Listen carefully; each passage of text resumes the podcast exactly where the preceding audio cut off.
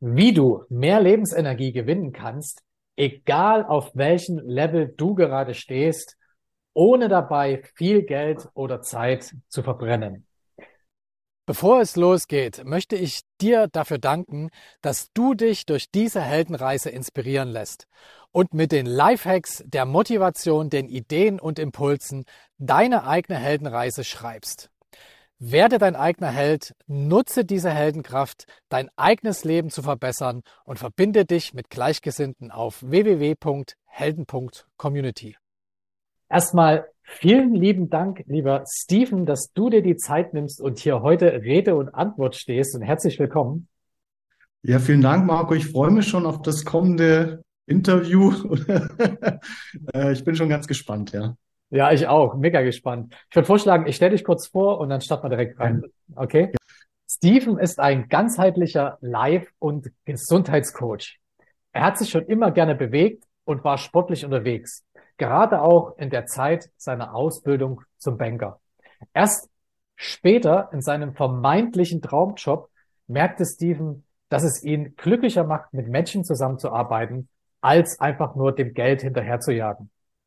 Das war der große Wendepunkt hin zu einem Psychologiestudium und zu seiner Karriere als Gesundheitscoach für ganzheitliche Lebenshilfe. Er lebt noch in München, reist jedoch sehr, sehr gern durch die Welt und liebt es, auf großen Events zu sein. Steven, habe ich irgendwas Wichtiges vergessen? Wir haben jetzt so ein bisschen Zeit. Nein, das war eine super Zusammenfassung. Vielen Dank. Ja. Sehr geil. Vielleicht mal ganz kurz, ich meine, du hast eine Bankenausbildung gemacht und bist jetzt ganzheitlicher Gesundcoach. Wie hat denn dieser Schritt stattgefunden? Was ist da passiert? Ja, da ist vieles passiert. Das war auch eine Entwicklung über, über mehrere Jahre. Ähm, ich lerne, ich lerne stetig, aber langsam, würde ich mal sagen. Ja, ähm, das eine war, ich habe halt bin in die Schule gegangen, habe irgendwie das Abitur geschafft und mir hat Schule und Lernen, weil das halt auch alles so reglementiert war, ähm, immer so ein bisschen missfallen. Ich bin da eigentlich in die Schule gegangen, um meine Kumpels zu treffen und Spaß zu haben. Ja, das hat sich dann auch in meinen Noten wieder gespiegelt. Aber ich habe das Abitur gemacht und für mich war das danach klar, ich will Geld verdienen, ich will dies und jenes mir leisten können. Und meine Mutter hat gemeint, lern was Gescheites, mach eine, mach eine Bankausbildung. Habe ich gemacht damals, jawohl, ja. Dann ähm, meine meine Mutter hatte auch äh, war erfolgreiche Immobilienmaklerin und dann bin ich halt in die designierten äh, Fußstapfen von ihr getreten und habe mit ihr auch zusammengearbeitet. Da das erste Learning, nicht bei allen funktioniert es gut, mit der engsten Familie zusammenzuarbeiten. Ja. Ähm, da hatte ich halt meine Erfahrung. Ähm, wir waren relativ erfolgreich, ähm, habe aber dann nach drei, vier Jahren gemerkt, dass also dieses ganze Prozessieren und, und da ging es um viel Geld und Verantwortung, ähm, das ist nichts für mich. Dann bin ich da raus ähm, bin dann in einem IT-Startup gelandet. Durch meine Ausbildung als ähm, Bankkaufmann kannte ich mich mit Zahlen aus. Ich war dann der Controlling-Mensch. Ja, da ging es auch um viel Geld, viel Druck. Äh, man musste den Investoren, die wurden ähm, ja durch durch ähm, Venture Capitals finanziert. Die wollten halt alles genau wissen. Und ähm, da war ich eigentlich sehr bezahlt, sehr gut bezahlt für mein damaliges Alter, hatte auch Aussicht auf, wenn das Ding äh, an die Börse geht, da Aktien und ganz schnell reich zu werden und so weiter und so fort. Aber ähm, da war ein sehr hoher Druck da und es war halt einfach eine Arbeit, die ich zwar konnte, aber die ich auf Dauer in dem Volumen gar nicht machen wollte. Mhm. Was mich da noch lange gehalten hat, ich war, glaube ich, ein halbes Jahr in der Firma, waren die drei Chefs, die waren echt cool drauf. Ich würde sagen, wir hatten ein freundschaftliches Verhältnis. Und ich habe dem, dem einen Chef dann so ein Kuvert drüber geschoben und er hat gemeint, ist deine Kündigung, oder? Ich so, ja. Ja, ich habe gemerkt, dass du, dass du nicht glücklich hier bist. Ich so, ja. Und er so, was machst du? Und ich so, ich habe mich entschlossen, Psychologie zu studieren. Und er hat sich gefreut. Hey, cool, super. Ich glaube, das ist genau das Richtige für dich. Meine Studienzeit war die coolste in meinem ganzen Leben. Ähm, gute Entscheidung, ja. Dann ähm, hatte ich noch ein Dreivierteljahr. Man konnte nur einmal im Jahr mit dem Studium anfangen. Ich habe mich genau dann entschieden, wo halt der Zyklus rum war. Dann habe ich mich äh, ein Dreivierteljahr als Taxifahrer verdient. Da kann ich auch sagen, dass wenn man das äh, 20 Jahre lang macht, dass man Bücher drüber schreiben kann. Und dann habe ich endlich angefangen, Psychologie zu studieren. Ja, mhm. ähm, war eine sehr sehr coole Zeit. Äh, ich hatte sehr viel Spaß. Ich war halt einfach fünf Jahre älter als der Durchschnitt, weil die meisten mit 1,0 Abi ähm, haben dann halt ähm, diese leistungsorientierten Streber in Anführungsstrichen, äh, 80 Prozent Frauen. Ja, da war ich halt in diesem Studiengang der, der männliche Methusalem. Aber ich hatte eine gute Zeit. Es war auch, also war echt cool. Ich habe sehr viel gelernt, auch was für mich immer noch nachhalt. Ja, und ähm, zeitgleich, ich habe immer viel Sport gemacht, Fitnesstraining, ich habe leistungsmäßig Basketball gespielt, habe sogar eine Basketballabteilung gegründet und war Trainer und was weiß ich alles. Also diese Sportschiene hat mich immer begleitet, ja. Und nach dem Studium habe ich mich selbstständig gemacht, ähm, erstmal mit äh, als Praxis für Raucherentwöhnung. Das ist kolossal gescheitert, weil alle wollen mit dem Rauchen aufhören, aber keiner will es wirklich durchziehen. und obwohl das Programm, was ich angeboten habe, das Beste am Markt war, das kann ich einfach so behaupten, ist es einfach, äh, hat es nicht funktioniert. Ja? Mhm. Und ähm, ja, dann bin ich ähm, in der Klinik gelandet. Also mich haben in Psychologie, wir, mich hat nicht diese Arbeits-, Betriebs- und Organisationspsychologie äh, interessiert, sondern die, die pathologischen Sachen, Depressionen, Abhängigkeiten. Was unterscheidet Menschen, die Schicksalsschläge erleiden? Manche drehen total durch, manche werden depressiv, manche suizidieren sich, äh, manche an manchen, die werden wachsen daran. Das fand ich immer interessant. Wie, wie, wie, wie, sind, wie sind Menschen gestrickt? Ja? Und dann bin ich ähm, als, als Therapeut ähm, in, in der Suchtklinik gelandet. Ähm, da war ich auch jahrelang tätig. Da ging es um Burnout, Depression und vor allem Alkoholabhängigkeit. Zum größten Teil, einen kleinen Teil illegale Drogen, also Kokain, Heroin, Tabletten und solche Sachen, ja. Und ähm, du musst mich unterbrechen oder wenn du Zwischenfragen hast, sonst, sonst erkläre ich das alles kurz durch, ja. Nee, super und toll. Ich, ich, ich glaube, er hätte genau diese Fragen gestellt, die du gerade alle beantwortest. Also äh, ich höre dir total gern zu. Bitte okay, weiterreden. Super. In der Zwischenzeit, also diese Sportschiene ist parallel gelaufen. Also ich springe jetzt mal auf die andere Schiene. Also ich habe immer viel auch dann Krafttraining gemacht, auch Richtung Bodybuilding, habe mich da mal weiter ein, rein, rein, also ich bin ein Autodidakt, also ich kann mich gut in Sachen reinbeißen und möchte das durchdringen, bis, bis, bis es nicht mehr geht, ja. Und ähm, da bin ich halt auf eine Trainingsmethode gekommen, das nennt sich Kettlebell Training, es ist ein Tool.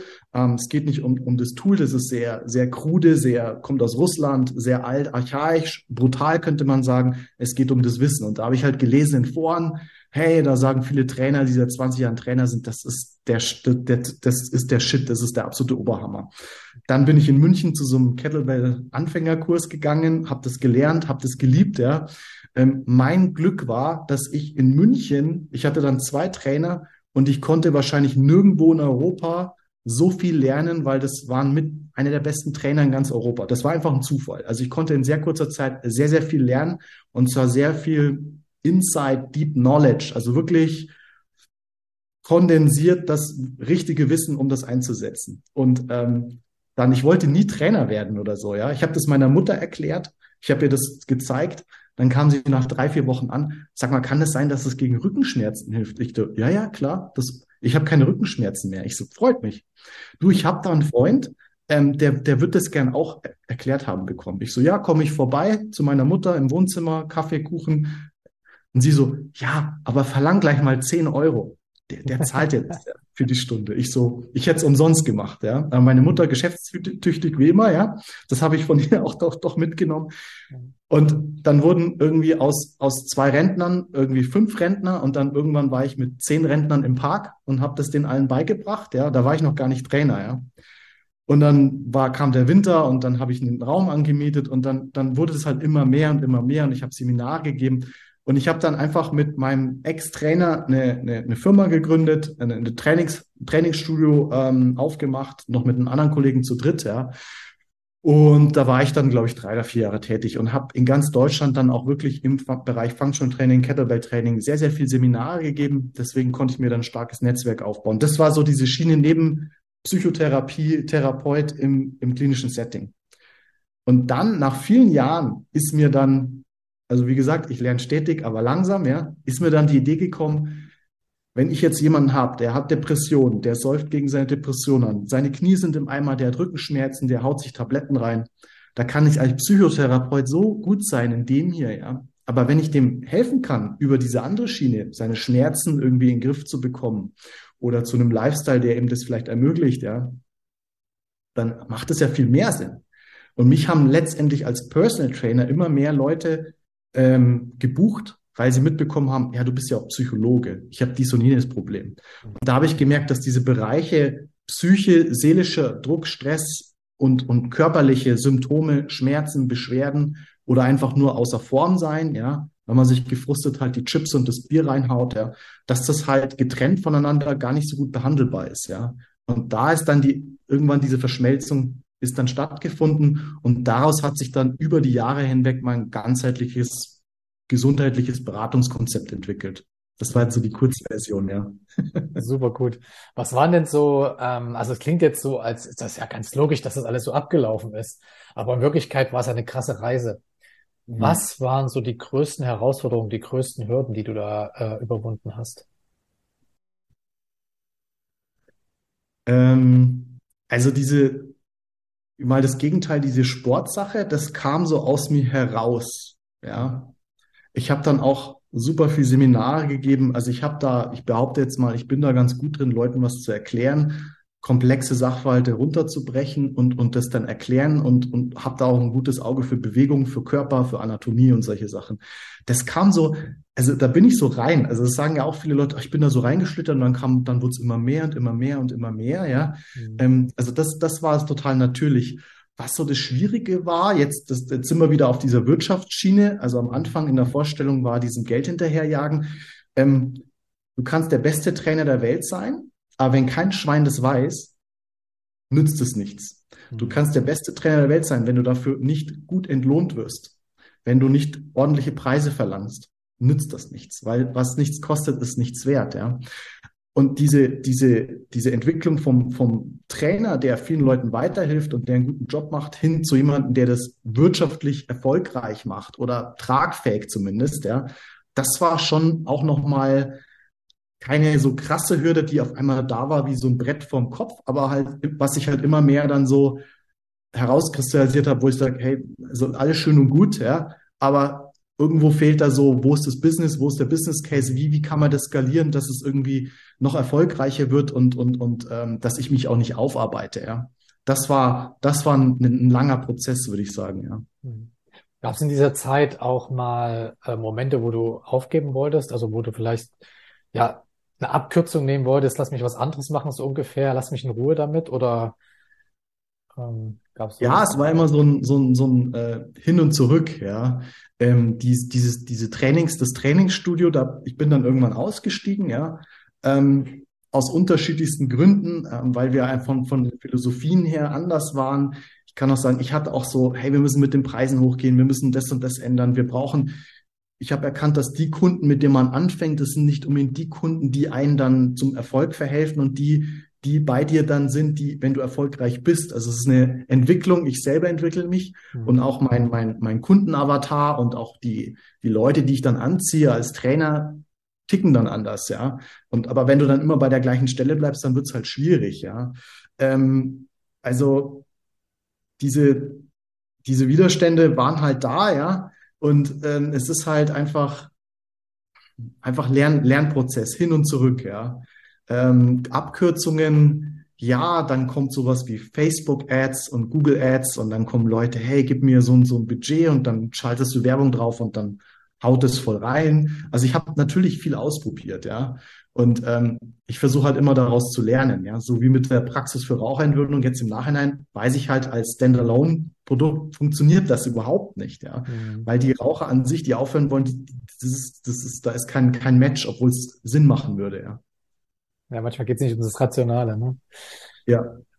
Gab es denn Menschen, also ich habe jetzt schon äh, mitbekommen, du hattest ja jemanden, einen Partner, mit dem du deine erste Firma gegründet hast, dann deine Mutter hat dich sehr stark unterstützt. Also gab es so eine Art Mentoren, also sowas zieht man ja nicht alleine durch, die dich dauerhaft unterstützt haben, haben die gewechselt? Wo hast du deine, deine, dir deine Hilfe geholt sozusagen? Also ja, Mentoren, Lehrer, Vorbilder gab es immer wieder. Die haben sich dann auch gewechselt, ja. Also einerseits den, äh, den, den Kettlebell-Trainer, der mir dieses Training beigebracht hat, der, mit dem ich dann diese Firma gegründet habe, die, das, das, ähm, die Trainingshalle, äh, dem bin ich sehr zu Dank verpflichtet, auch wenn unsere Philosophien so was Business angeht, auseinandergegangen sind, aber wir können uns immer noch gut zum Kaffee treffen und ich, ich mag ihn einfach. Ist ein cleverer Kerl. Ja. Er hat mir sehr viel beigebracht, ja. Von meiner Mutter konnte ich mir auch sehr viel abschauen, aber erst mit, mit dem, mit der Reife, ja. Also, äh, ich bin meiner Mutter unheimlich dankbar, weil sie hat demonstriert, sie war die erste weibliche Bauträgerin, ich glaube, in ganz Bayern oder ganz Deutschland, ja. Und sie hat sich auf so Konventionen. Sie ist mit 18 ist sie von Ostdeutschland nach Westdeutschland geflohen, quasi über die Mauer noch drüber gehüpft. Ja. Mhm. Ähm, sie hat mir gezeigt, dass ähm, nur weil die Masse irgendwo hinrennt, dass das nicht der beste oder der richtige Weg ist. Und sie hat auch in, in vieler Hinsicht mir gezeigt, dass scheißegal, was die anderen Leute denken, ja, äh, du, du ziehst dein Ding durch. Ich hatte so Erlebnisse, Halle, äh, Schule, Grundschule, 300 Leute, meine Mutter steht auf, ja, ich habe da noch eine Frage und ich, ich bin im Boden versunken, ja. Heute würde ich das voll abfeiern, weil wenn sie eine Frage hat, haben das 30 Leute auch im Raum, aber keiner traut sich, weil keiner aufstehen will und sagen, ich habe da eine Frage, weil die Leute denken, wenn ich frage, denken die anderen, dass sie blöd sind. Da bin ich ihr sehr, sehr dankbar, dass sie das von Kind auf mir so ein, eingetrichtert hat, so nach dem Motto, also nicht komplett scheiße auf die Meinung der anderen, aber schau, also versucht das irgendwie abzugrenzen. Ja, das ist super wichtig und ich sehe auch im Coaching, dass da so viele Leute so Probleme haben, so diese, wenn sie, sobald sie Angriffsfläche bieten auf Social Media oder wo auch immer, ja, dass, dass die da so Angst haben, so dieses nicht akzeptiert zu werden und sowas, ja. Ähm, das ist in unserer heutigen Gesellschaft einfach gut, wenn man das reflektiert, erkennt und auch sich zum gewissen Grad ähm, abgrenzen kann, ja. Ja, das hast du ja schon ähm, Coaching erwähnt. Äh, heute gibst du ja auch deine Erfahrungen in Form von Coachings, Beratungs oder eben auch Kursen weiter. Was genau ist quasi jetzt die Essenz deiner Reise und ähm, was gibst du heute weiter? Was kann man von dir lernen? Also Essenz, also so, ich wohne ja in Deutschland oder Europa, Westeuropa, ja, und aus meiner Sicht, die, ähm, wir haben eine sehr gute Notfall- und Hochleistungsmedizin. Ja, also wenn ich umgefahren werde vom Auto, bin ich froh, wenn ich in Deutschland zusammengeflickt werde. Das ist top. Ja, mhm. es gibt aber fast gar nichts hinsichtlich Prävention. Ja, und viele Leute sehe ich, die zu mir kommen oder wo ich so mitbekomme, ähm, dadurch, dass die Disziplinen immer mehr fachspezifisch werden, ja, mhm. und, und wenig interdisziplinär gearbeitet werden, ist meine Meinung, dass viele Probleme, viele gesundheitliche Probleme, und da kann man auch seelisch und körperlich nicht so voneinander trennen, nicht gelöst werden durch diese fachspezifische Hochleistungsmedizin, sondern es braucht einen interdisziplinären Ansatz. Und diese Vermischung von verschiedenen Sachen, die bringe ich ins Spiel. Einerseits, weil ich ein sehr gutes Netzwerk habe mit guten Ärzten, die muss man auch erstmal finden, ja, oder guten Heil, Heilberufen. Es muss kein Arzt sein, es kann auch ein Osteopath, Chiropraktiker, Heilpraktiker sein, ja. Und ähm, dass, dass das erst die Kombination aus diesen Sachen den Leuten weiterhelfen kann. Das ist so der erste Punkt, ja. Und ich versuche halt diese Konzepte Bewegung, Schlaf, Ernährung, Nahrungsergänzungsmittel auf Neudeutsch Supplements und Lifestyle. Lifestyle ist, mit welchen Leuten umgibst du dich, ähm, wo machst du Urlaub, was für Wasser trinkst du, äh, solche Sachen zu, zu verknüpfen, plus halt Psychotherapie. Und ich sehe jetzt Psychotherapie, also Coaching ist für mich Psychotherapie light, ja. Und ich bin, ich bin halt wie so ein Bergführer, könnte man sagen, ja, oder ein Begleiter, ja. Und ähm, dadurch, dass ich so in der Lage bin, über diese jahrelange Erfahrung, wo ich schon vielen Menschen begleitet habe, habe ich halt so ein bisschen diese Metaperspektive. Und aus meiner Erfahrung, egal wie smart du bist, also ich habe auch einige Kunden oder viele Kunden, die auf sage ich mal, die sind smarter als ich, ja, die brauchen trotzdem einen Coach, weil die haben nicht diese, diese, diese, diese Metaperspektive. Also Stichwort, du siehst den Wald vor lauter Bäumen nicht, ja. ja. Und, und, und da komme ich dann halt ins Spiel, ja. Mega gut. Jetzt würde ich gerne noch mal ein kleines Thema rausgreifen, denn äh, wir kennen uns ja jetzt schon ein paar Tage. Und äh, eine Sache, äh, über die oder die du auch machst, hat mich total begeistert. Äh, ich bin zum Beispiel sehr begeisterter, äh, also ich faste sehr, sehr gern. Also ich habe letztes Jahr alleine fünfmal gefastet. Und zwar passieren dann bestimmte Dinge im Körper.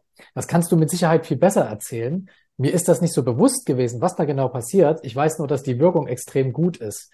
Und ich mhm. glaube, damit beschäftigst du dich auch gerade sehr stark. Ja. Also der Witz ist, je mehr man sich mit, mit solchen Bereichen beschäftigt, desto mehr sieht man, dass sich der Kreis nach und nach schließt. Das ist der erste Punkt.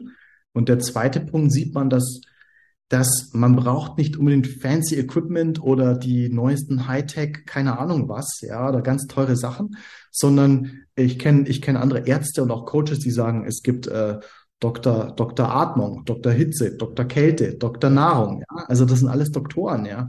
Und ich habe letztens einen Podcast gehört, da hat einer gesagt, hey, es gibt, äh, äh, es gibt äh, Medikamente, Supplements und es gibt Ernährung, ja.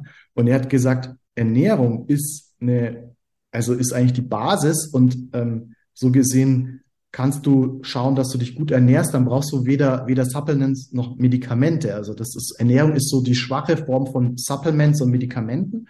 Aber wenn du, wenn du da äh, achtsam bist und, und dich da ein bisschen reinliest und reinhängst, dann brauchst du den anderen Kram nicht. Also die anderen Sachen kommen hauptsächlich dann ins Spiel, wenn du bei der erst, beim ersten Level irgendwie versagst oder das nicht unbedingt richtig machst, ja. Und ähm, das ist halt, das finde ich halt ein, ein, ganz wichtiger Punkt, ja, dass, dass man jetzt nicht unbedingt ähm, wahnsinnige äh, komplexe Sachverhalte irgendwie machen muss, ja. Und jetzt nochmal zurück zum Fasten. Fasten ist ja auch so wie Kälteanwendung, Hitzeanwendung und sowas, ja. Das ist ja, das ist ja teilweise Jahrtausende alt, ja. Und, und Fasten gibt's eine Art Renaissance, ja, ähm, durch bestimmte Wirkfaktoren, Dynamiken und das ist halt jetzt en vogue, ja. Und ähm, natürlich ist es auch gut untersucht und ähm, deswegen ist es absolut sinnvoll, das einzusetzen. Und Fasten ist zum Beispiel eines der wenigen Sachen, das kostet nicht unbedingt Geld und Zeit, ja. Du lässt einfach was weg. Gegenteil, wird günstiger. ja, je nachdem. genau. Ja, ähm, was genau passiert denn da beim Fasten? Also was ist denn der Kern, äh, warum Fasten so, ähm, ja, so wertvoll ist, also neben Kälte und Hitze?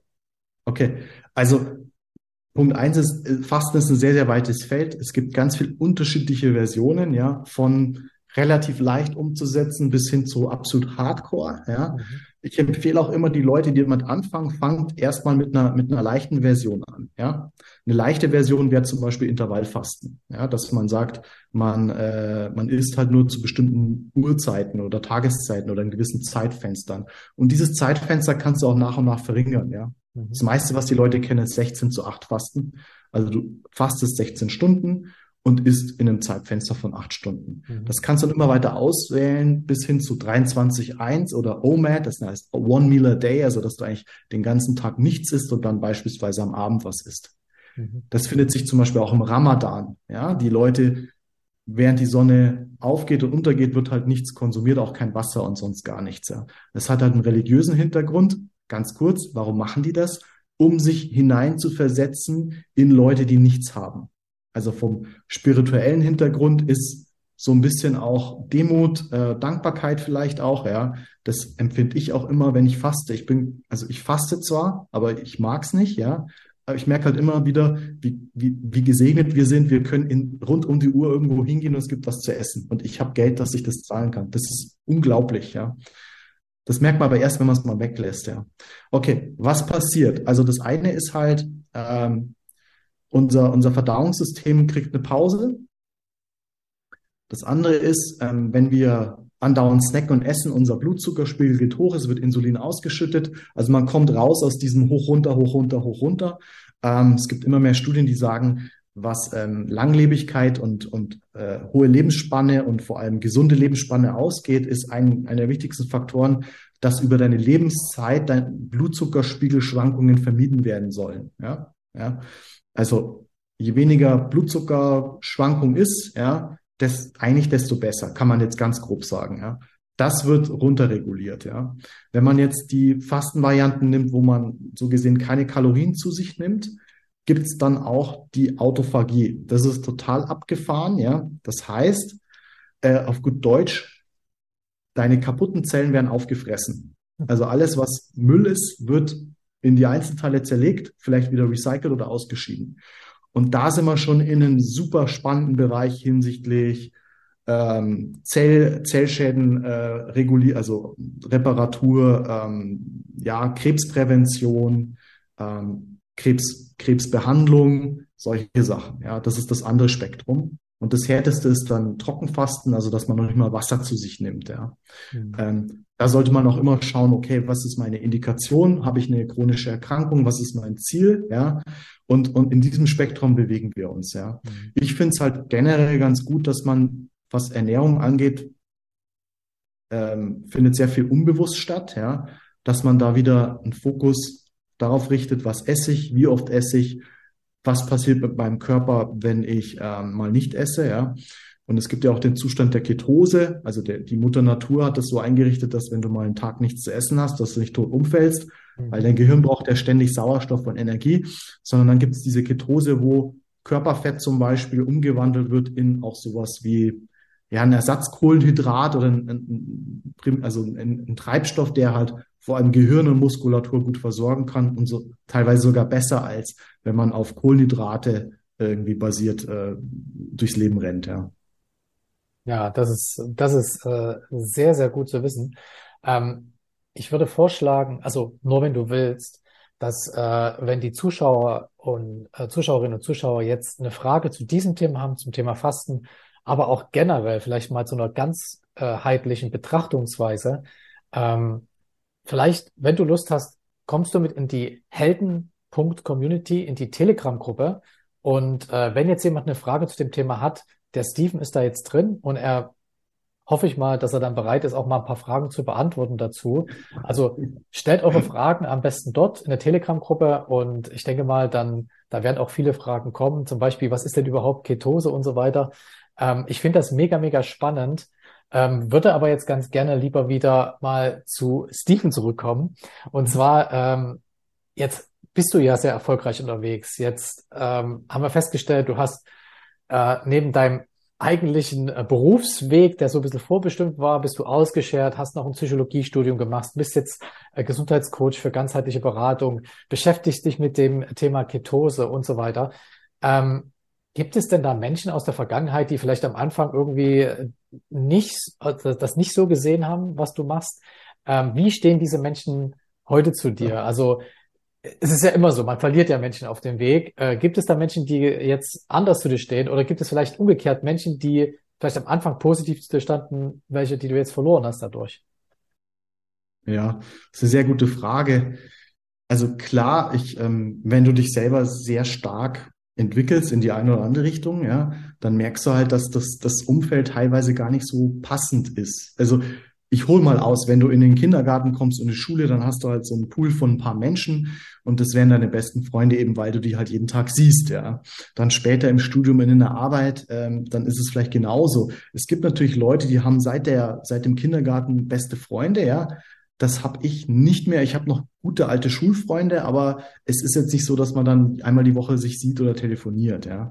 Ähm, prinzipiell haben die Leute Verständnis die in dieser, in dieser Blase drin ist, ja, also wo ich dann angefangen habe äh, mit, mit, mit diesem Kettlebell-Training, Functional Training, da war meine Blase, waren halt sehr viele Trainer, ja. Mhm. Und, und, und Leute, die an Bewegung und Fitness interessiert sind. Jetzt, jetzt hat sich mein, mein Interesse so ein bisschen gewandelt und jetzt lerne ich sehr viele Leute kennen, die sagen, ja, ich habe gerade mein Sportstudium fertig und jetzt mache ich, mach ich ein Gym auf und so. Dann sage ich, ich würde es mir an deiner Stelle genauer überlegen, ja. Aber das ist halt dann noch so dieser, dieser, dieser Enthusiasmus, den ich auch hatte damals, ja. Mhm. Ähm, ich habe zum Beispiel auch im, im, Ausland, in Costa Rica und in Thailand auf Koh Samui, bei dir in der Nähe, auch Retreats gegeben, Events, Seminare. Das war voll cool. Ich habe das gern gemacht. Ich war da mit Leidenschaft dabei. Ich habe aber gemerkt, für mich ist es auf Dauer kein super gutes äh, Geschäftskonzept wegen bestimmten Risiken, wegen Stress, wegen Verantwortung und so weiter und so fort. Ja, ich will das niemandem ausreden, aber ich, ich, also um es kurz zu machen, ja, Leute kommen und gehen, das klingt zwar so ein bisschen oberflächlich, aber ähm, ich bin da jetzt nicht, ich stehe dem neutral gegenüber, ja. Ähm, also meine Mutter hat mich immer unterstützt, obwohl sie viele Sachen gar nicht verstanden hat. Also das, was wir jetzt gerade machen mit Zoom und Internet und Social Media, das ist überhaupt nicht ihre Welt. Sie sagt, hey, wenn es so glücklich macht, sie weiß ja, dass ich dann viel im Ausland bin und so, sie sagt nur, pass auf dich auf äh, aber sie versteht es nicht, ja. Aber das ist ja auch okay, ist eine andere Generation, ja. Und viele Leute aus diesem Fitnessbereich, ja, die, die sind, wenn die halt da verharren, dann gibt's halt ganz, ganz wenig, die da was auf die Reihe kriegen und Karriere machen und wirklich ein Business etablieren, wovon sie leben können. Ähm, und, und viele eiern dann halt auch durch die Gegend rum und, und gehen dann wieder ins Angestelltenverhältnis oder was auch immer, ja. Mhm. Ähm, also ich kann jetzt nicht unbedingt so Leute rausnehmen. Also dieser, dieser Kettlebell-Trainer, mit dem ich die Trainingsstudie hatte, ja. Also wir sind immer noch irgendwie im Kontakt, aber nicht mehr so, wo wir zusammen eine Firma hatten, ja. Mhm. Ähm, deswegen, der spielt jetzt in meinem Leben keine so große Rolle mehr, ja. Aber dafür kommen wieder neue Leute nach, ja. Ja. Also auch jetzt, dass, dass wir uns jetzt kennengelernt haben, ist auch über einen gemeinsamen Freund der bei mir jetzt immer mehr eine größere Rolle gespielt hat, wegen, wegen, äh, wegen einem anderen Geschäftsgebiet, wo ich halt viel aktiv bin, was, was einfach sich sehr gut ergänzt zu meiner Philosophie und mit dem, was ich mit den Leuten machen möchte und wie ich ihnen weiterhelfen möchte. Ja. Und, und ähm, für mich ist es total in Ordnung. Was ist das genau? Ähm, kannst du die Frage spezifischer stellen?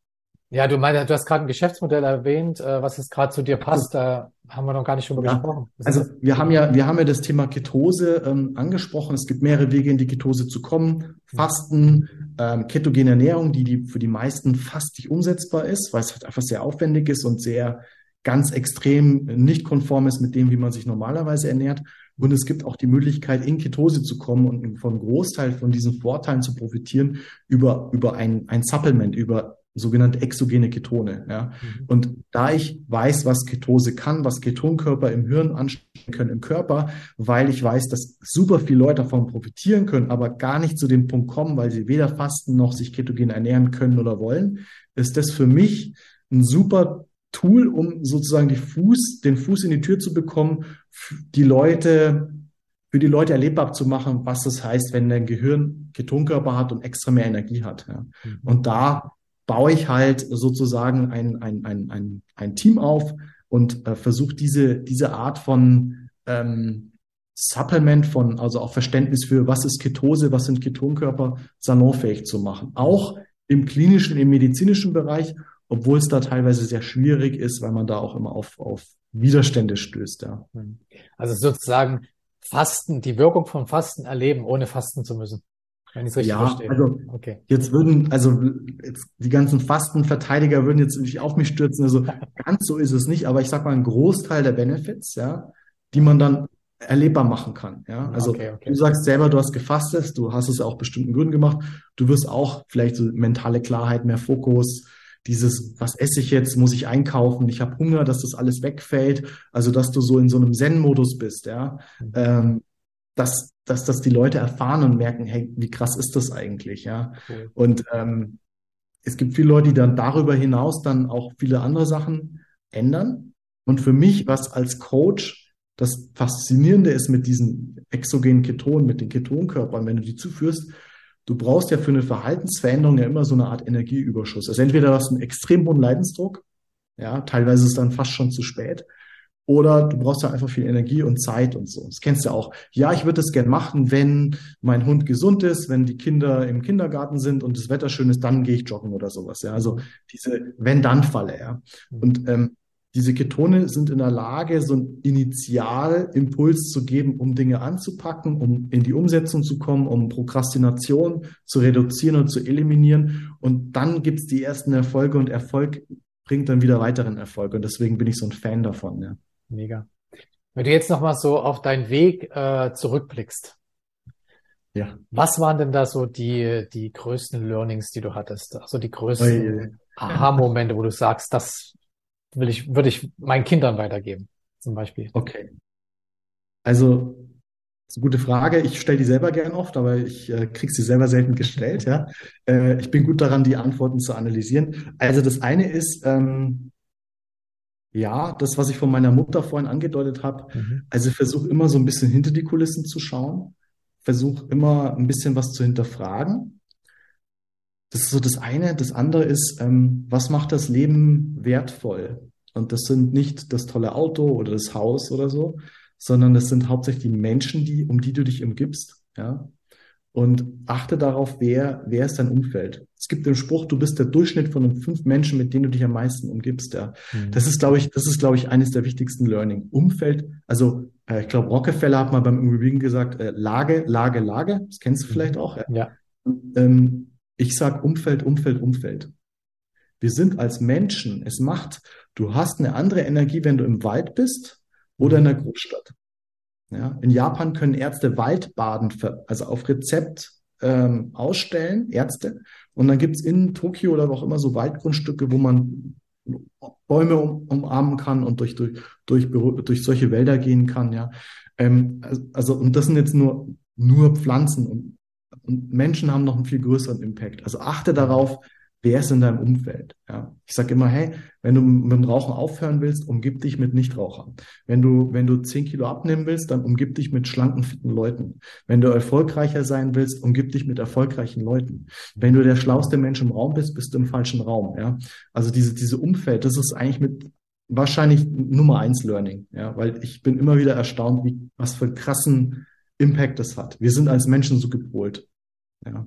Mega, mega wertvoll. Also erstmal vielen Dank äh, für dieses wirklich ähm, ja tolle Resümee. Das ist ja wirklich etwas, äh, was uns ganz, ganz oft gar nicht bewusst ist, was für einen Einfluss unser Umfeld hat und wir schlittern so in das, ich sage jetzt immer nicht falsche Umfeld, aber in ein Umfeld, was uns nicht gut tut. Also danke dafür auf jeden Fall. Ähm, jetzt gibt es immer in so einem, in so einem Interview, äh, gibt es immer so eine Frage, die eigentlich, die du gerne beantworten würdest, ähm, die, was du gerne den Zuschauerinnen und Zuschauern noch mitgeben würdest, die ich aber einfach zu blöd bin zu stellen. Deswegen würde ich vorschlagen, dass so die letzten Worte dir gehören und äh, was wäre denn jetzt noch etwas, was du jetzt allen, die hier zuhören, mitgeben wollen würdest, was ich einfach vergessen habe zu fragen? äh, meinst du jetzt über mich als Person oder was ich mache oder egal was? Ah, egal was. Offen, Open Mic sozusagen, ja. Ja. Ähm, ja, also wir sind jetzt gerade im Jahreswechsel. Ich weiß nicht, wann du das, lieber Zuschauer, Zuschauerin, dass du die reinziehst, ja. Aber ähm, ich glaube, 23 wird ein spannendes Jahr und ähm, versuch dir Ziele zu setzen, versuch ähm, ja neue neue Menschen kennenzulernen, äh, neue Dinge auszuprobieren. Also wirklich Carpe Diem, nicht, dass die Welt morgen untergeht, aber Geh aus deiner Komfortzone raus, mach vielleicht mal Dinge, wo ein bisschen höherer Widerstand da ist. Ja. Geh auf Reisen. Äh, das ist immer für mich so eines der wichtigsten Tools, um den Horizont zu erweitern. Sei offen für neue Bekanntschaften. Äh, das ist hier das beste Beispiel äh, für diese Offenheit. Ja, also auch danke für das Hosting hier in diesem Interview.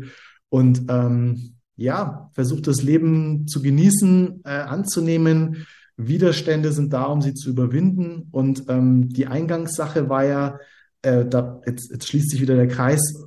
Du hast ja gesagt, oder meine, meine These ist, du kannst mehr Lebensenergie, egal in welchem Level du bist. Also was ich dir mitgeben will, ist, es gibt immer einen, es gibt immer einen Weg, es gibt immer eine Lösung, ja. Und es, es fängt immer mit dem die weiteste Reise fängt mit dem ersten Schritt vor die Tür an. Ja? Viele Leute haben immer nur so, oh, ich komme da eh nicht hin und ist so weit weg und wie soll ich das machen? Scheißegal, mach den ersten Schritt. Mhm. Ähm, und dann geht's auch darum, ähm, du musst ja in die richtige Richtung gehen. Also hol dir, das muss jetzt nicht ich sein oder Marco, aber hol dir jemanden, der da schon ist, ähm, wo du schon wo du sein möchtest, ja, oder der schon vielen Leuten dabei geholfen hat. Und die ersten Schritte sind die schwersten und die wichtigsten. Also komm in Bewegung, ja.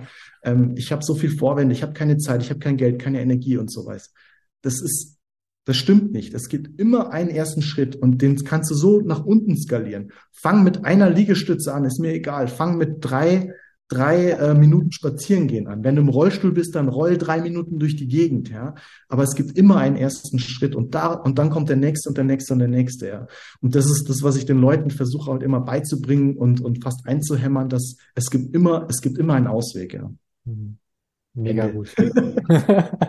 vielen, vielen Dank und äh, ganz, ganz viel Erfolg in der Zukunft und ich freue mich auf ein Wiedersehen und ja, perfekter Abschluss. Danke dir. Mach's gut. Vielen Dank.